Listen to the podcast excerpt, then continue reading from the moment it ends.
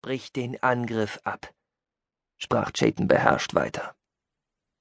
Lass uns gemeinsam nach einer Möglichkeit suchen, wie wir Quandrill und seinen Leuten richtig wehtun können. Gabriel lächelte milde. Und wieder höre ich die Worte des Versuchers. Er bewegte die Hand, so dass die Optik einen erweiterten Ausschnitt erfasste. Chayton sah die Gesichter der anderen Rebellen vorbeiziehen. Die Feronin Tug, die so etwas wie Gabriels Leibwächterin war, ein Akonide, zwei Menschen, ein Chebapaner. Chayton bemerkte die Gangmarkierung hinter der Gruppe. Sie waren noch ein paar Decks vom Casino entfernt. Etwa eine Viertelstunde würden sie noch brauchen. Das Holo schwenkte weiter. Motan kam ins Bild. Das Mädchen mit dem Hirnschaden trug etwas in ihren Händen, wahrscheinlich die Bombe. Sie sollte gemäß Gabriels Plan den Sprengkörper bis zum Bronzetorbogen im Casino tragen, der Dane beherbergte.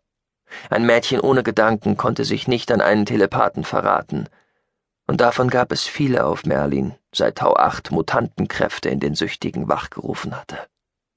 Wenn das wirklich der Grund war, warum Gabriel Motan für diese Aufgabe ausgewählt hatte, war das ein durchaus guter Gedanke. Leider war der Rest des Plans ein komplettes Desaster. Bevor Motan zehn Schritte ins Casino hineingekommen wäre, hätte jeder ganz konventionelle Sicherheitsmechanismus den Sprengstoff entdeckt und Alarm geschlagen. Da halfen alle Tau-8-Mutanten in Gabriels Gruppe nichts, trotz ihrer Tarnergabe oder ihrer Fähigkeit, technische Geräte lahmzulegen. Hört ihr die Worte des Versuchers? erklang Gabriels Stimme aus dem Holo.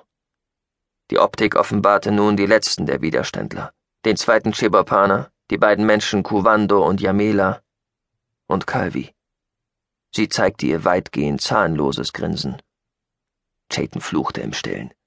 Er brauchte nur zehn Minuten mit dieser Frau. Danach konnten die Widerständler seinetwegen zum Teufel gehen. Hör zu, Gabriel, beschwor Chayton ihn. Ich habe einen Plan.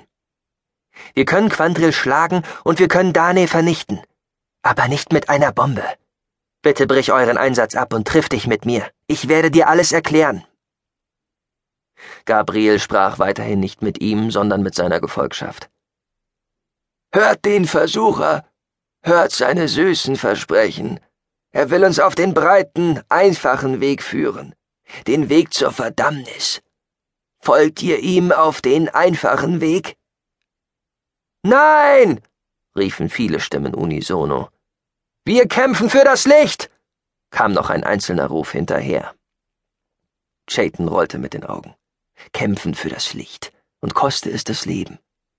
Dieses Versprechen hatte Gabriel seinen Leuten immer wieder abgenommen, seinen selbsternannten Soldaten des Lichts.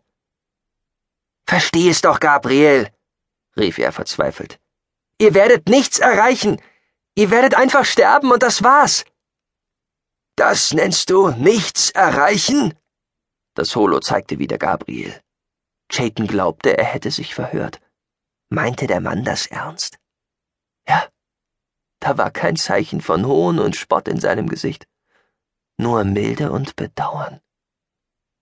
Wir gehen ins Licht, so oder so, sagte Gabriel. Sterben wir im Kampf für das Licht, wird das Licht uns umfangen. Abrupt deaktivierte Chayton das Holo. Es gab nichts mehr zu sagen. Gabriel wollte anscheinend gar nicht mit dem Leben davonkommen. Der Märtyrertod war fest einkalkuliert. Und es war seinen Leuten einfach egal, dass sie ihr Leben bei einem sinnlosen Angriff geben würden. Gabriel hatte ihnen dafür eine spirituelle Erlösung versprochen. Und sie glaubten ihm. Mit einem erschlagenen Gefühl der Ohnmacht wandte Chayton sich an Fehl.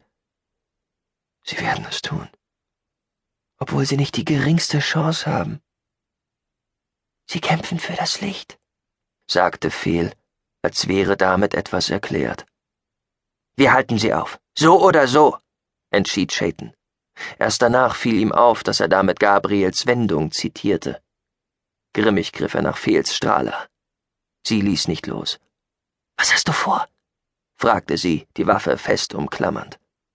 Weiß ich noch nicht. Ich fange Sie ab, vielleicht hören Sie mir dann zu. Das wird nicht. Ich muss es versuchen, schrie er ihr ins Gesicht.